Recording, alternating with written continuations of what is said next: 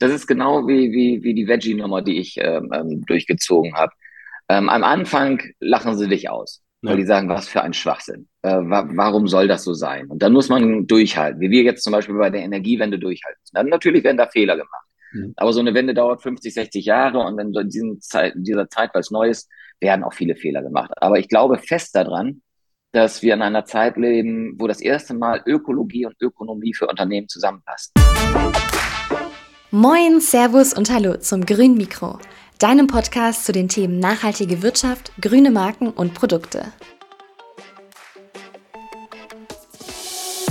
Moin, Servus und Hallo zum Grünen Mikro. Mein Name ist Markus Noack und ich bin der Gastgeber des Grünen Mikros. Dieses Mal zu Gast im Grünen Mikro ist Godo Röben.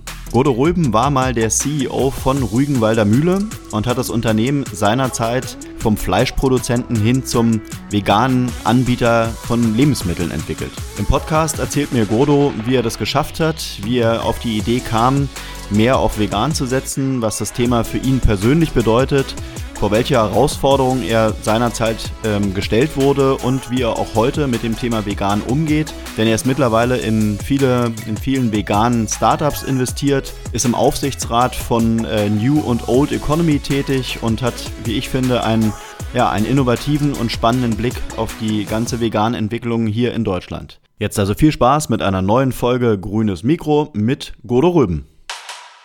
Und wie immer, bitte vergesst nicht, das grüne Mikro bei Spotify zu bewerten. Wenn du uns gerne hörst, dann lass 5 Sterne da.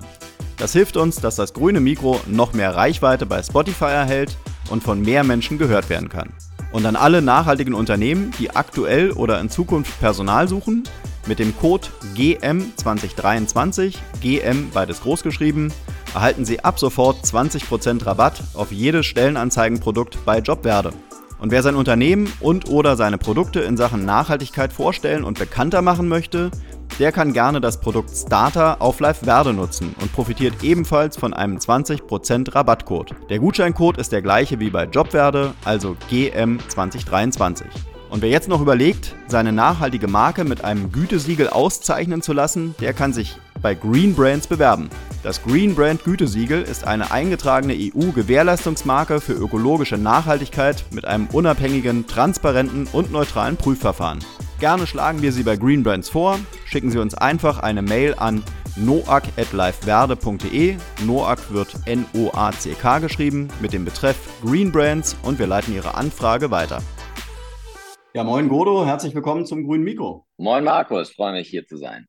Ja, herzlich willkommen. Ähm, wir wollen heute mal über Veganismus im weitesten Sinne sprechen äh, und über deine spannende Reise als Unternehmer. Du warst unter anderem bei Rügenwalder Mühle und kannst uns, äh, glaube ich, relativ viel erzählen vom ja, alten, alten Fleischfan wahrscheinlich äh, zum Turnaround hin zum äh, Veganer. Äh, das wird, glaube ich, eine relativ spannende Reise. Ähm, bevor wir das tun und bevor wir da so ein bisschen näher drauf eingehen, sag doch mal, ähm, wie würdest du denn deinen heutigen Stand äh, bezeichnen? Was, was bist du heute? Als was bist du heute unterwegs? Ich habe äh, das, das große Glück, dass ich jetzt ganz viele Sachen machen kann und nichts mehr richtig. Also ich habe gar keinen richtigen Job, ähm, aber dafür bin ich in vielen äh, Old Economy Unternehmen, Aufsichtsrat oder Beirat, alles Unternehmen, die gerne in das Vegane rein wollen, äh, vom Tierfutterunternehmen bis zur Molkerei. Ähm, und bin dann aber auch in Startups engagiert, ähm, auch wieder nur pflanzliche Startups, von, von Perfect, die veganes Ei machen, bis Maschinentechnologie Project Eden. Dazu bin ich äh, und habe auch gegründet mit dem Verband der alternativen Proteine, dass wir dann auch eine Stimme haben. Ein bisschen Lobbyismus muss dann ja auch sein und äh, berate auch sehr viel die Politik, bin also sehr viel in Berlin, auch im BMEL äh, und bereite da die Dinge vor, ähm, weil es ja auch im äh, Koalitionsvertrag der Bundesregierung steht, dass die alternativen Proteine gefördert werden. Und da habe ich einen äh, bunten Blumenstrauß gerade. Also deswegen einen richtigen Namen zu dem, was ich gerade mache, gibt es wahrscheinlich gar nicht. Ja, wenn man sich so dein LinkedIn-Profil anguckt, dann steht da tatsächlich relativ viel und man merkt, dass du ein absolut aktiver Typ bist. Ähm, aber sag doch mal, damit wir so ein bisschen genauer verstehen, äh, wie du eigentlich da hingekommen bist, wo du heute bist. Äh, was hast du denn mal ursprünglich gelernt? Auf welcher Uni warst du und was war so dein Studium? Ähm, ich habe einen klassischen Realschulabschluss gemacht, äh, einen sehr mittelmäßigen, äh, alles mit Vieren und Fünfen, äh, war nicht so dolle. Dann kam die Bundeswehr und ich habe gedacht, ach nee, das soll es jetzt wohl nicht gewesen sein. Dann kam Fachabi hinterher dann habe ich einen äh, Diplomkaufmann gemacht, ähm, der ist schon wieder ganz gut gewesen. War in der Zeit ein bisschen mal im Ausland, war mal bei Becks äh, in, in Deutschland und bin dann eigentlich äh, mit einer Blindbewerbung bei der Rügenwalder Mühle gelandet. Das war aber nicht die Rügenwalder Mühle damals, sondern das hieß äh, Karl Müller Fleischerei. Das war eine äh, Filialkette von 25 Fleischereifilialen und äh, da bin ich gelandet, was äh, meine Mutter überhaupt äh, gar nicht so schön fand. Sagte, du kannst doch nicht nach so einem schönen Studium in so einer Fleische landen. Mhm. Ähm, aber habe ich gemacht und bin eigentlich äh, ganz, ganz glücklich da geworden. Mhm. Was waren deine Stationen vor Rügenwalder Mühle? Äh, wirklich gar nichts. Also ich kann an, außer Wurst verkaufen kann ich nichts. Äh, ich habe das Studium gemacht. Also ich hatte noch äh, äh bei Coca-Cola gelernt, Industriekaufmann, mhm. als äh, ganz normale Lehre. Und äh, während des Studiums, wie gesagt, war ich bei Becks in Bremen, bei Scottish Newcastle, Carlsberg in Edinburgh und dann nach dem Studium direkt bei der Rügenwalder Mühle gestartet. Ähm, dann weiß ich noch, da saß ich meinem, meinem Chef gegenüber und der sagt, was willst du denn hier? Und dann sage ich, äh, Junior Produktmanager. Sagt er, was ist das denn? Und dann sagt er, das hat was mit Marketing zu tun. Sagt er, super, so eine Abteilung wollte ich hier immer schon mal aufbauen. Wenn du das willst, herzlich willkommen. Hm. Und so ging es los. Und ja, nee, also groß woanders war ich nie. Okay. Ja, so eine Karriere äh, ist irgendwie gar nicht mal so unorthodox. Äh, es gibt relativ viele Leute, die irgendwie im Management sind und schon Jahre oder Jahrzehnte äh, in dem Konzern gearbeitet haben oder arbeiten. Äh, würdest du denn sagen, dass äh, sowas heute auch noch möglich ist oder hat sich ein Unternehmen wie die Rügenwalder auch gewandelt ähm, und kann man da nicht mehr so lange verweilen? Ich würde sagen, aktuell bei der Rügenwalder hat sich äh, gewandelt und das mhm. äh, ist dann schwerer geworden. Aber es gibt durchaus noch viele Unternehmen, wo man das macht wo man das auch machen sollte. Also wenn ich viel äh, vor Studenten auch äh, Vorträge halte ähm, oder auch im Mittelstand, dann sage ich immer, versucht mal wieder ein bisschen darauf zu kommen, nicht diese zwei, drei Jahressprünge zu machen, damit das Gehalt schnell steigt, sondern bleibt gerne mal 10, 20 Jahre bei einem Unternehmen, ähm, vielleicht auch ein ganzes Leben lang, weil ihr das Unternehmen dann viel besser versteht. Und weil dann auch der Unternehmer oder die Aktionäre euch viel mehr vertrauen, weil sie wissen, ah, der Kern kann was, der hat gezeigt, was, das, äh, was er hinkriegt und äh, dieses ewige, alle zwei, drei Jahre irgendwo anders hinzugehen, kann auch klappen, aber ich glaube, wenn man große Dinge in einem Unternehmen verändern will, wie ich es jetzt bei der Rügenwalder Mühle gemacht habe, dann muss man da schon 10, 20 Jahre an Bord sein. Hm. Das ist ja eine spannende Frage äh, im Karrierekontext. Äh, du als Manager, als ehemaliger CEO von Rügenwalder, würdest tatsächlich sagen, ähm, lieber länger im Unternehmen bleiben, als eben diese Sprünge machen von zwei, drei Jahren und dann immer von einem Konzern zum nächsten hüpfen? Ja, weil, weil, weil gehen wir mal ganz konkret auf den Fall Rügenwalder Mühle ein. Mhm. Das ist ein Laden, der sitzt hier oben in Bad Zwischenahn und äh, hat wahnsinnig schwer, ähm, Leute aus Frankfurt, Hamburg oder so weiter herzukriegen. Deswegen haben wir in der Zeit, wo ich da war, eine Fluktuation von ein, zwei Prozent gehabt. Also bei uns sind nur die Rentner in Rente gegangen, aber wir haben keine Leute rausgeschmissen und es hat auch niemand gekündigt. Mhm. Ähm, und dann würde man ja sagen, boah, also da, da, kann ja nicht viel entstehen in so einem Laden, der in seinem eigenen Saft äh, brüht. Und wenn du dann bedenkst, dass wir eines der innovativsten Unternehmen der Lebensmittelbranche in Deutschland geworden sind, mit diesen Kräften, die da über 25 Jahre gearbeitet haben, glaube ich, ist das eher ein Vorteil. Also man muss die Leute nur dahin kriegen, dass sie innovativ denken, dass sie auf der Metaebene unterwegs sind, dass sie große Schritte machen wollen. Aber ähm, tatsächlich sowas ähm, ist in meinen Augen ähm, der Nährboden, um innovativ zu sein, als wenn du drei Jahre als Produktmanager irgendwo arbeitest. Wenn du dann was vorschlägst, das sagt dein Chef dir sowieso, weiß ich jetzt nicht, ob deine Idee jetzt toll ist, mhm. ähm, weil der dich noch gar nicht so richtig kennengelernt hat. Mhm. Weil es ist letztendlich wirklich die Frage, die sich wahrscheinlich wirklich jeder äh, Mensch stellt, der äh, in irgendeiner Form Karriere im Unternehmen machen will, wie, wie lange bleibe ich in dem Unternehmen? Ne? Das ist schon eine zentrale Frage. Und wenn man sich da so anguckt, was vielleicht auch die Professoren empfehlen oder was einem schlaue Bücher empfehlen, dann ist ja die Tendenz eigentlich schon immer eher dahin, äh, äh wechsel viel, ja, teste viel aus, äh, sodass man irgendwie viele Namen im, im CV zu stehen hat. Ähm, aber spannend, dass du da tatsächlich das Gegenteil sagst. Ja, ich, ich glaube, das ist für beide Seiten, ähm, vielleicht ist da ein Denkfehler drin. Ich glaube, für beide Seiten es ist gar nicht schlecht, wenn man lange zusammen ist. Also für die Firma, wie gerade gesagt, also der Rüber Müller hat es wahnsinnig gut getan, dass dann Team äh, an, an Wissen vorangekommen ist, die 25 Jahre da zusammengearbeitet haben. Ähm, und auch für den Einzelnen. Ich habe da mal mit Otto Panke drüber gesprochen. Unglaublich kreativer Werber, der in den 80er, 90er Jahren Stock groß gemacht hat, Stock Riesen erfunden, der hat das echte erfunden. Die ganzen äh, Produkte, die, äh, die machen da Stork macht. Und der sagte zu mir, Goro, überleg mal, was schöner ist. Ähm, wenn du zum Beispiel so einen Stork Riesen erfindest oder du jetzt die Pommersche erfunden hast und jetzt vegetarische Produkte und diese Produkte sind im Supermarkt und die wird es noch geben, wenn, wenn du gar nicht mehr da bist. Und äh, sagte, das ist doch was, was viel Schöneres, als wenn du drei Jahre irgendwo mal einen Packungsrelaunch gemacht hast und dann in deinem Lebenslauf immer stehen hast, hier mal ein Packungsrelaunch, da warst du mal bei einem Projekt dabei. Ähm, und jetzt kannst du sagen, nee, ich habe äh, mit einem wundervollen Team zusammen diese tollen Produkte erfunden. Und da bin ich ganz bei ihm und sage, das ist auch für mich viel, viel größer, als wenn ich alle drei Jahre gewechselt wäre. Hm. Okay, dann lass uns mal genau da ansetzen. Äh, du hast ja, glaube ich, relativ viele Produkte entwickelt äh, und vielleicht auch mit deinem Team erfunden, weil letztendlich ihr habt diesen Turnaround geschafft vom Fleischproduzenten hin zum äh, Vegan-Anbieter, nicht in Gänze, aber auf jeden Fall ähm, bietet Rügenwalder heute wirklich viele nach, äh, äh, vegane Produkte an. Ähm, aber erzähl uns doch mal so ein bisschen, wo kommt eigentlich das Unternehmen Rügenwalder Mühle her? Ich glaube, es wurde sogar 1834 gegründet. Der Fokus äh, lag total auf, äh, auf Fleisch. Und irgendwann durch dich äh, hat das Unternehmen dann gesagt, okay, wir können den veganen Trend, äh, den können wir nicht ähm, ausblenden, sondern wir müssen da ähm, auf das Thema setzen. Warum habt ihr das gemacht und wann ist das passiert? Also gehe ich mal schnell Durchlauf. 1834 Rügenwalde, stimmt. Rügenwalde ist jetzt in Polen. Also 1834 war das noch deutsches Gebiet. Mhm. Ähm, damals Pommern. Ähm, dann kam die Flucht äh, 1945. Dann ist das Unternehmen wieder am Ammerland angefangen und durfte dann aber äh, als vertriebenes Unternehmen den Namen Rügenwalder behalten. Und äh, ist jetzt in der siebten Generation, gibt es also fast 200 Jahre das Unternehmen und war immer äh, zu 100 Prozent Fleisch und Wurst aus Tier. Mhm. Und ähm, warum ähm, ich darauf gekommen bin, ähm, sind eben, du musst ja als Geschäftsführer oder als Marketingleiter auch oft auf der Metaebene unterwegs sein. Wir sollten also nicht nur große Marktforschung hängen und Terminen hängen, sondern du musst dir das große Ganze angucken. In meinen Augen, wenn, wenn du Chef von so einem Laden bist. Und da konnte man 2010 sehen, wenn man sich auf der Metaebene befindet, dass wir im Fleisch- und Wurstbereich drei riesige Probleme im Sortiment haben, die immer größer werden. Das ist das Thema Tierleid. Also dadurch, dass wir so viele Menschen sind und immer mehr Menschen werden, ähm, stehen pro Jahr oder töten wir pro Jahr 150 Milliarden Tiere. Ähm, und das wird immer mehr, äh, weil, weil gerade in den asiatischen Ländern der Fleischbedarf enorm steigt. Ähm, das heißt also, wir brauchen bis 2050 doppelt so viele Tiere. Und das wird der Planet weder von der Fläche her geben, was die Futtermittel angeht für die Tiere, noch vom Wasserverbrauch angeht. Ähm, da kommen wir überall an, an planetare Grenzen. Ähm, deswegen ging das da schon nicht weiter. Und das war im Sortiment das erste große Problem. Das zweite große Problem ist das Thema Gesundheit gewesen. Also immer mehr Menschen hören von ihren Ärzten, lesen in den Zeitungen, esst nicht zu viel tierische Produkte, ist nicht gut für Cholesterin, Krebs und dann tausende von Krankheiten.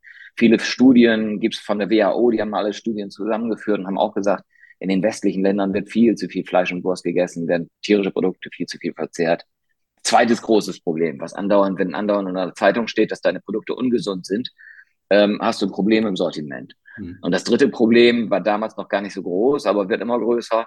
Ähm, der Klimawandel, der uns alle sehr beschäftigt. Wir wollen hier nicht andauernd jeden Sommer 45 Grad haben oder viele Flüchtende haben, die in Ländern wohnen, die, die vielleicht 54 Grad haben, wo man nicht mehr leben kann. Ähm, und wenn man dann weiß, dass der, die Tierhaltung mehr zu verantworten hat im Klimawandel als der gesamte weltweite Verkehr, weiß man auch, egal wie man das findet und ob man dran glaubt oder nicht, ähm, aber die Politik wird sich da einmischen und wird da diesen Bereich ähm, auch äh, auf dem Kieker haben, sage ich mal. Das heißt also, du hast dauerhaft drei riesige Probleme im Sortiment und dann muss man ja reagieren. Wenn man das sieht und weiß, das wird in den nächsten Jahren größer. Und ich habe für das Unternehmen immer in Generationen gedacht, nicht in Quartalszahlen. Und da war mir klar, in den nächsten 30 Jahren, die nächste Generation, die dann jetzt gestartet ist, ähm, wird sich damit beschäftigen müssen. Aber wenn du sagst, die Prognose ist, dass bis 2050 sich der Fleischkonsum weltweit verdoppeln wird, ähm, dann müsste man doch unternehmerisch sagen, ja wunderbar, dann setze ich auf das Pferd Fleisch, oder? Ähm, durchaus, wenn man äh, ein Unternehmen ist, äh, was, was zum Beispiel schlachtet und weltweit verkauft, mhm. dann kann man sagen, kann man gerne machen. Mhm. Die Rügenwalder Mühle ist aber ein Unternehmen, was zu 100 Prozent in der Dachregion seine Ware verkauft oder fast zu 100 Prozent. Und wenn man das sieht, äh, da ist es tatsächlich so, dass in Deutschland die äh, Rückläufe sehr stark sind. Also wir Deutschen essen durchaus weniger Fleisch und Wurst und das wird auch so bleiben, ähm, weil wir da eben wie bei anderen äh, äh, Energien immer ein bisschen den, den anderen Ländern voraus sind. Aber ähm, weltweit ist es tatsächlich so, dass mehr Fleisch und Wurst gegessen wird. Hm. Wie siehst du das denn persönlich oder als Unternehmer, äh, die Entwicklung, dass wir in Deutschland sozusagen da immer Vorreiter sind und versuchen, äh, super nachhaltig unterwegs zu sein. Und, ähm, äh, und in anderen Teilen der Welt, äh, die halt einen Nachholbedarf haben, wird genau dieses alte Leben weitergelebt und eigentlich noch extremer gelebt. Ähm, ich ich kenne die Diskussion, ich komme hier vom Land, ich bin beim Stammtisch äh, mit, mit alten weißen Männern, wo ich ja auch zugehöre. Und da ist natürlich oftmals dann auch so eine, so eine Diskussion, ah, was, warum müssen wir immer vorangehen und Deutschland, das bringt doch alles gar nichts, wir haben ja nur zwei Prozent Anteil an dem Ganzen. Ja. Und wenn die Chinesen und halte ich alles für totalen Blödsinn. Ähm, wenn nicht wir vorangehen, wer soll es denn dann machen? Also wir, wir können ja nicht hoffen, dass äh, Namibia, China oder Peru jetzt äh, äh da vorangehen. Wir müssen beweisen, dass sowas geht, dass eine Energiewende gelingen kann, dass eine Ernährungswende gelingen kann, dass eine Mobilitätswende gelingen kann. Ähm, und deswegen ist es unsere Pflicht, äh, in meinen Augen das zu machen, weil die Alternative ist ja, wir stecken auch den Kopf in den Sand und sagen, ja, liebe Enkelkinder, dann müsst ihr halt damit klarkommen, wie der Planet dann aussieht. Mhm. Aber bist du der Meinung, dass äh, das, was wir hier in Deutschland machen, indem wir halt Vorreiter sind, äh, dass das auch wirklich eine Strahlkraft in die anderen Länder hat? Oder, oder lachen ähm, die uns? Weil oftmals gibt es ja auch die Diskussion, dass sie sich sagen, die machen sich ihr Leben, die Deutschen machen sich ihr Leben so schwer, ja, die könnten viel leichter Geld verdienen äh, und jetzt machen sie sich ihr Leben sozusagen künstlich schwer. Ja, ich glaube, das ist genau wie, wie, wie die Veggie-Nummer, die ich ähm, ähm durchgezogen habe. Ähm, am Anfang lachen sie dich aus, ja. weil die sagen, was für ein Schwachsinn. Äh, wa warum soll das so sein? Und dann muss man durchhalten, wie wir jetzt zum Beispiel bei der Energiewende durchhalten. Dann natürlich werden da Fehler gemacht. Mhm. Aber so eine Wende dauert 50, 60 Jahre und in diesen Zeit, dieser Zeit, weil es neu ist, werden auch viele Fehler gemacht. Aber ich glaube fest daran, dass wir in einer Zeit leben, wo das erste Mal Ökologie und Ökonomie für Unternehmen zusammenpassen. Mhm. Und die Unternehmen, die am ökologischsten wirtschaften, werden ökonomisch den größten Erfolg haben am Ende. Ähm, da, da muss man durch, da muss man aber auch äh, Vollgas geben, da kann man nicht wie die Automobilindustrie eine Zeit lang dann zögern, dann hat man ganz schön aufzuholen gegenüber den anderen, die einfach durchgezogen haben. Wie oft äh, von wegen belächeln? Wie oft hat die ganze Welt Tesla belächelt und hat gesagt, der Spinner, äh, was will der denn? Und jetzt hat er wirklich das erfolgreichste Unternehmen im Elektrobereich, ist in China äh, ganz weit vorne, ist in Deutschland Marktführer im ureigensten Land für, für Automobile. Ähm, und wir äh, lachen jetzt nicht mehr ganz so laut. Versuch mal zu erklären, wie äh, damals für euch die Situation war, als ihr bei Rügenwalder äh, sozusagen umgestellt habt auf vegan. Was waren so eure größten Learnings und, und wo kam es darauf an, dass das Unternehmen heute mit den Produkten erfolgreich ist? Ähm, die größten Learnings war Kommunikation. Das war auch mein größter Fehler. Ich habe immer gedacht, äh, wenn ich das weiß und die Faktenlage war klar, ist klar und wird immer klar sein, dass der Weg in diese Richtung geht, dann habe ich gesagt, da müssen die anderen halt folgen und äh, wenn der Chef sagt, in die Richtung laufen wir, äh, dann, dann muss das doch wohl genügen. Mhm. Und da habe ich gemerkt, das genügt in keinster Weise. Also wenn man meint, und das ist ja ein kleines Unternehmen damals gewesen mit 400 Leuten, jetzt sind wir bei 1000 oder jetzt ist die Rügenwalder Mühle mit 1000 Leuten unterwegs, auch nicht so groß, aber äh, damals auch klein gewesen. Wenn du die 400 Leute nicht hinter den Ball kriegst, dann, dann kriegst du es nicht hin. Also dann, dann gehen die Vertriebler nicht voller Freude und Euphorie zum Handel und listen und wollen das Produkt gelistet haben, dann äh, wird in der Produktion vielleicht mal der Kutter zwei Runden weniger gedreht und das Produkt ist weicher, als es sein soll. Die Gewürze werden nicht genau abgemessen, weil, weil die Euphorie fehlt. Also jeder einzelne dieser 400 Mitarbeiter, den musst du hinter den Ball kriegen. Und das habe ich dann irgendwann gemacht, äh, äh, weil auch meine Frau meine Verzweiflung äh, zu Hause immer mehr gemerkt hat, weil ich gesagt habe, ich habe eine geile Idee, aber die begreift ja wie keiner. Ich habe mich gefühlt wie, wie ähm, wie, wie irgendein Erfinder, wo, wo die Leute noch nicht ganz begreifen, was da ist, aber der Erfinder weiß ganz genau, das wird hinhauen. Und da war ich kurz davor, ähm, den Laden auch zu verlassen, weil ich sagte, das halte ich nicht lange aus. Äh, das ist jetzt zwei, drei Jahre schon so, die glauben mir immer noch nicht. Und dann sagte sie, nee, das musst du kommunizieren, musst du denen erzählen. Das habe ich dann gemacht und ähm, kann ich noch lange erzählen, aber äh, irgendwann wollen wir hier auch fertig werden.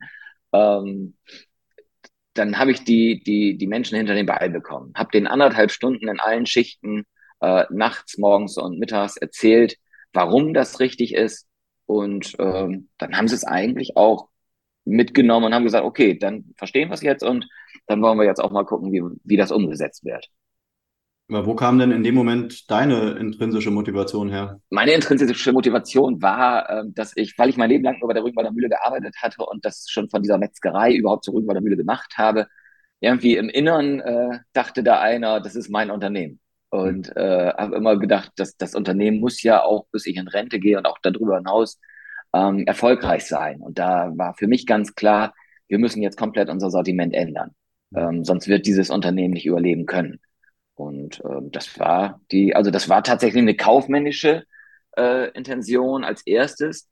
Und dann kam die ökologische Intention hinterher oder die, dieses Mitfühlende, weil ich natürlich äh, dadurch, dass ich unsere Lieferanten auch regelmäßig ähm, angeguckt habe, so viele Schlachthäuser und Bauernhöfe auch gesehen habe und gesehen habe, wie die Tiere da leiden und, und was für eine ethisch verwerfliche Situation wir da geschaffen haben für, für uns, für, für die armen Menschen, die da auch arbeiten müssen.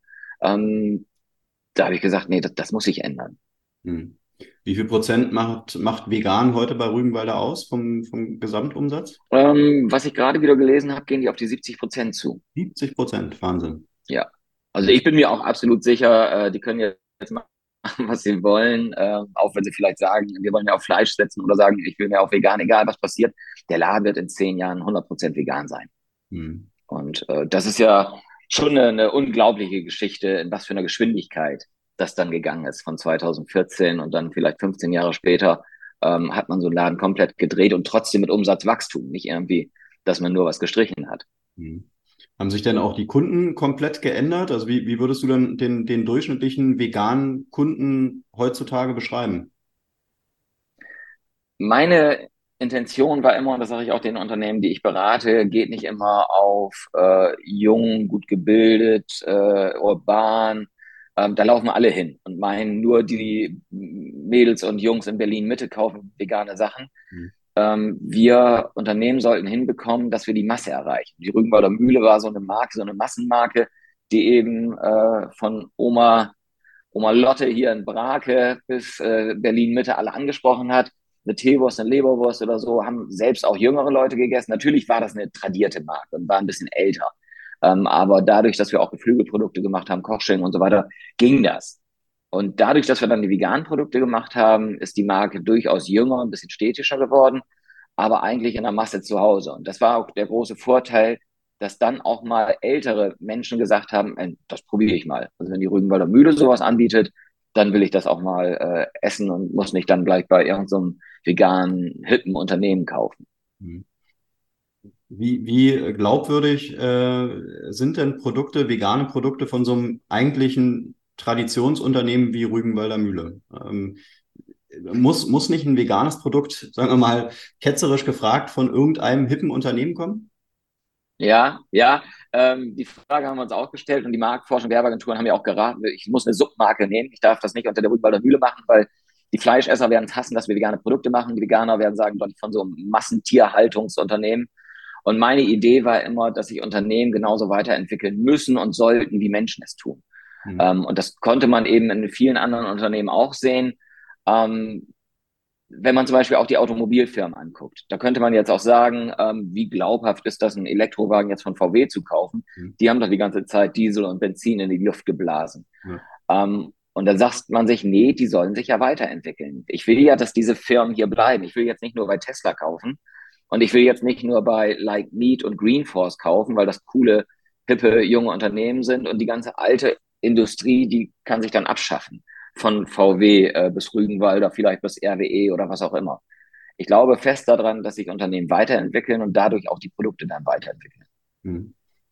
Das heißt also, der heutige Kunde, der Durchschnittskunde, wenn man ihn so nennen kann, bei Rügenwalder, ähm, ist jetzt nicht unbedingt 25 äh, und gerade mit der Uni fertig, sondern wie würdest du den beschreiben? Ähm, tatsächlich die Masse, wie gesagt, von Oma Lotti in Brake bis äh, Berlin Mitte. Da es ist im Durchschnitt natürlich äh, jünger geworden und auch gebildeter geworden. Aber wir sehen auch ganz viel, dass auch ältere Menschen diese Produkte äh, nutzen, weil sie sagen, mein Arzt hat mir gesagt, ich soll weniger Wurst essen, aber ich esse so gerne Wurst. Wunderbar, die, die vegane Wurst äh, von, von Rügenwalder oder die vegane Wurst von anderen Unternehmen kann ich jetzt essen. Mhm. Und deswegen äh, geht das durch alle Bevölkerungsschichten. Wir haben letztens wieder eine Studie ähm, gesehen oder habe ich gesehen, wo drin steht, dass 75 Prozent aller Deutschen 75 regelmäßig alternative Produkte. Also nicht dauerhaft und nicht nur, und, aber sie sind regelmäßig im Kühlschrank. Und da sieht man, das hat die Masse jetzt erreicht. Mhm.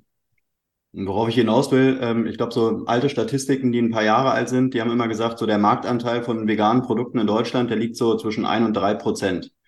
Ähm, Jetzt ähm, sagst du ja im Prinzip, äh, heute kauft jeder vegane Produkte. Das heißt, das ist ja eigentlich eine Tendenz hin zum Massenmarkt. Also wird sich das äh, total wandeln, was den Marktanteil anbelangt? Ja, äh, bin ich mir absolut sicher. Ähm, zwei Antworten dazu. Ja, bin ich mir absolut sicher. Wir werden in den nächsten zehn Jahren bei 20, 30 Prozent schon mal landen. Äh, wie gesagt, so eine Wende dauert immer 60 Jahre, 50, 60 Jahre. Die erneuerbaren Energien gingen auch mit ein bis drei Prozent los, sind jetzt bei 40, 50 Prozent, bald bei 100. Ähm, Mobilitätswende. Die Autos liegen auch jetzt gerade bei zwei, drei, vier, fünf Prozent. Ähm, immer wenn der Staat sie fördert, kommt da ein bisschen äh, Schwung rein. Das wird bei den alternativen Produkten auch so sein. Ähm, warum das nicht schneller geht, ist, ähm, weil die Produkte jetzt auch noch nicht gut genug sind. Also da, da fasse ich mir auch an die eigene Nase. Da gibt es einige Produkte, die sind gut, aber wenn du die Masse der Bevölkerung äh, äh, losgeht und dann mal ein Produkt probiert, ähm, gibt es immer noch bei 70 Prozent der Produkte Enttäuschung. Dann ist die Zutatenliste zu lang, die äh, Zutaten kommen aus Staaten, wo man da das gar nicht so gerne hätte. Ähm, der Geschmack ist noch nicht da, wo er sein muss. Ähm, die Milch macht dann den Kaffee so, wie ich es nicht gewohnt bin, wenn ich sonst normale Milch getrunken habe. Also die, die, Produkte müssen alle noch besser werden. Mhm. Das ist aber bei jeder Wende so, die Elektroautos, die ersten oder die Hybridautos waren auch ähm, Kompromissautos.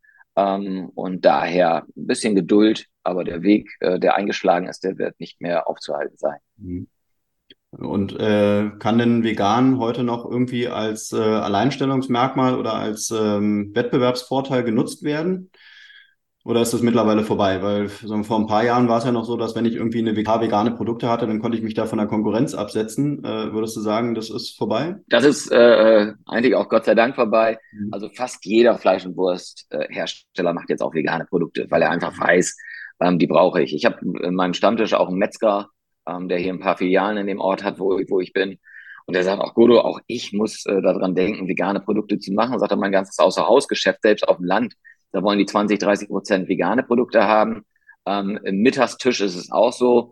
10, 20, 30 Prozent fragen nach veganen Produkten und jetzt kommt es auch immer mehr, dass sie in den Theken fragen, hast du auch mal eine vegane Bratwurst? Meine Tochter ist halt äh, vegetarisch und wir wollen heute Abend grillen, ihr habt jetzt keine Lust, woanders noch hinzugehen. Mhm. Also ähm, mhm. das wird immer mehr zum normalen Standard.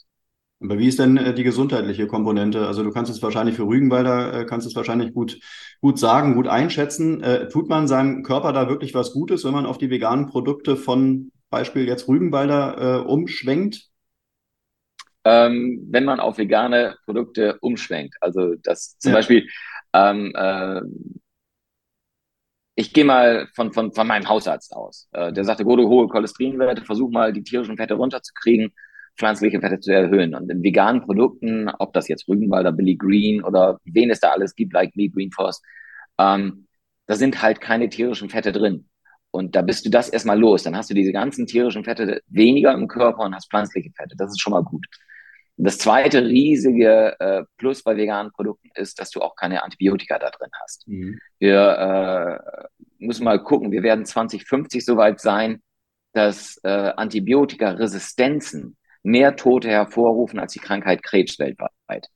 Und das ist ein, Riesenpunkt, äh, auf, auf den wir zu sprechen kommen müssen, der auch sehr, sehr stark damit zu tun hat, dass so viele Tiere Antibiotika bekommen und wir da sehr arglos mit umgehen und dadurch uns natürlich auch viel zu viel Antibiotika zuführen, dadurch dann irgendwann resistent werden. Ähm, das hört sich immer so weit weg an, auch ähm, all diese Themen, aber äh, ich konnte das ganz gut sehen, als unser Kleiner geboren wurde, mein Sohn, der kam ins Krankenhaus mit zwei Jahren und da wirkten zwei Antibiotikas nicht.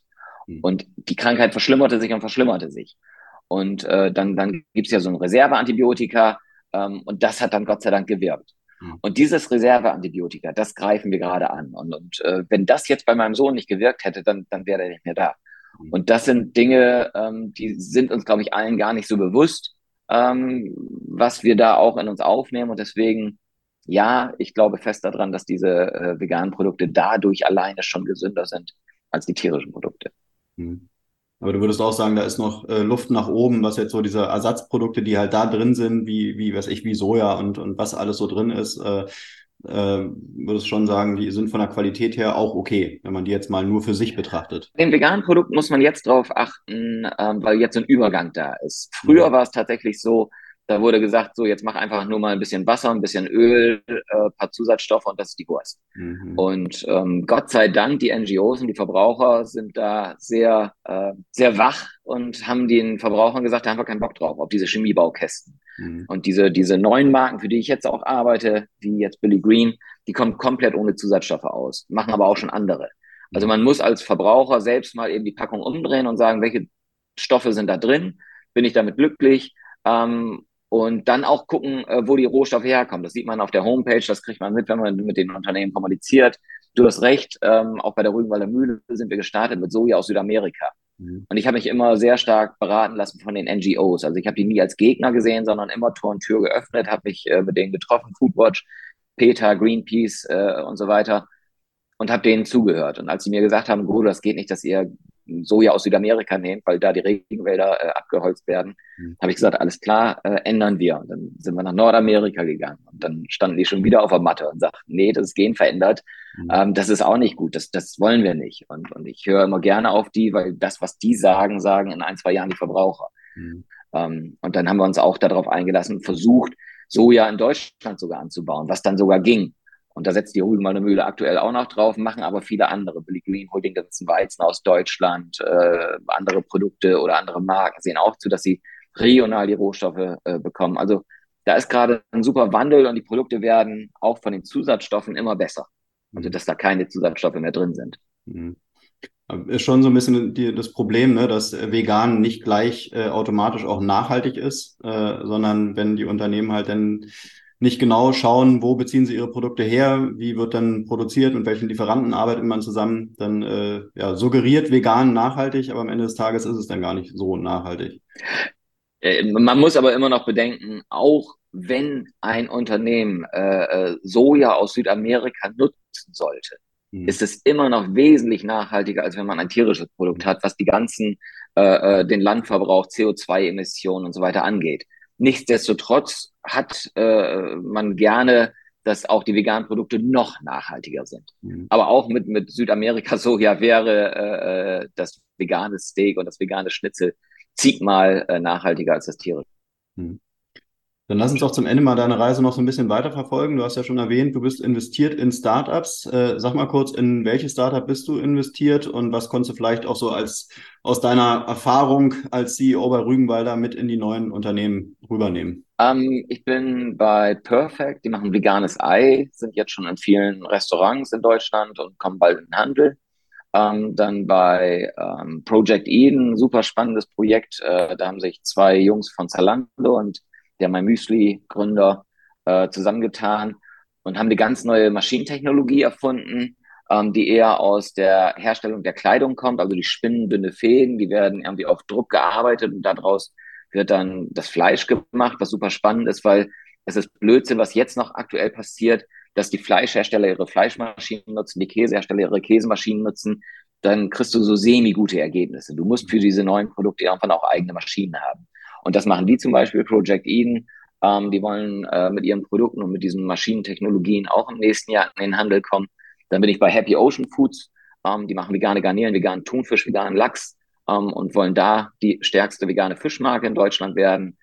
Und ja, da versuche ich, diese Unternehmen zu unterstützen. Ich gucke mir immer noch mal weitere an und äh, bin aber nicht nur bei den Startups, sondern eben auch in der Old Economy, weil ich sehe, ähm, und da kann man gerne dann sagen, schimpfen auf die Old Economy, aber die ist tatsächlich schneller als die Startups. Mhm. Also weil die eben, ich bin in einem Unternehmen, was vegan, äh, veganes Hundefutter jetzt bringt zum Ende des Jahres und äh, in einem veganen Molkereihersteller oder bei diesem zweitgrößten Fleisch- und Wursthersteller, der vegan, äh, vegane Wurst jetzt herstellt unter Billy Green. Da sind wir zum Beispiel vor anderthalb Jahren zusammengekommen und im äh, September letzten Jahres, jetzt also fast vor einem Jahr, haben wir die Marke schon in den Handel gebracht. Also das innerhalb von zwölf Monaten. Das kann ein Startup in der Geschwindigkeit nicht hinkriegen. Das liegt aber nicht daran, dass die Startups nicht kreativ genug sind, sondern weil die sich natürlich um alles kümmern müssen. Die müssen sich äh, darum kümmern, dass die, die Gehälter gezahlt werden, dass die Buchhaltung stimmt, dass die Investoren an Land geholt werden, dass man äh, wieder umzieht, weil man wieder größer geworden ist. Und ein Old Economy, der hat alles und braucht sich dann nur in der Entwicklung auf dieses Produkt kümmern, äh, drum kümmern und kann dann seinen Key-Account das dann in den Handel mitschicken. ähm, das muss alles so ein Startup alles neu aufbauen. Die haben noch keine Key-Account, dann haben sie vielleicht die falschen. Die wissen dann nicht, wer der Fleisch- und Wursteinkäufer bei Rewe ist. Und ähm, deswegen ist auch die Old Economy nicht zu unterschätzen. Aber all das ähm, nehme ich dann gerne mit, um den Startups auch zu helfen, zu sagen, wenn ihr das macht, dann seid ihr da auch ein Tick schneller. Okay. Letzte Frage mit der Bitte um eine kurze Antwort, weil uns die Zeit wegläuft. Ähm, wie wird es denn für dich weitergehen? Wird man dich irgendwann nochmal äh, in einer Geschäftsführerposition in der Old Economy sehen oder siehst du dich eher wirklich als Investor in der Startup-Szene? Ähm, kurze Antwort auf keinen Fall. Ich werde nur noch in, in diesen Themen Beirat Old, äh, Old Economy und Investor in Startups sein. Weil die Familie Druck macht oder du keinen Bock mehr hast oder warum? Weil der Hebel viel, viel größer ist. Also ich konnte, ich, ich glaube ja fest daran, dass wir das jetzt äh, schneller hinbekommen müssen. Und dadurch, dass ich so, ein, so einen Namen habe, bin ich natürlich in vielen, vielen Unternehmen und auch gerade in der Politik sehr gefragt und kann dadurch viel, viel mehr bewirken äh, in diesen Zeiten, ähm, als wenn ich für ein Unternehmen nur zuständig wäre. Okay, nehmen wir so hin. Ich sag Godo, vielen Dank fürs Gespräch. Hat Spaß gemacht, mal so in die veganen vegane Wirtschaft reinzugucken, äh, uns die Geschichte von Rügenwalder Mühle so ein bisschen erklären zu lassen und wünsche dir alles Gute für deine Zukunft. Markus, vielen Dank und vielen Dank, dass du mir die Plattform gegeben hast. Super. Bis dann. Ciao, ciao. Ciao. Und das war's auch schon wieder für heute mit einer neuen Folge Grünes Mikro. Alle Infos und Links zu diesem Podcast findest du in den Show Notes. Wenn es dir gefallen hat, dann abonniere uns gerne auf den gängigen Streaming-Plattformen und lass eine Bewertung da. Wir würden uns freuen. Bis zum nächsten Mal.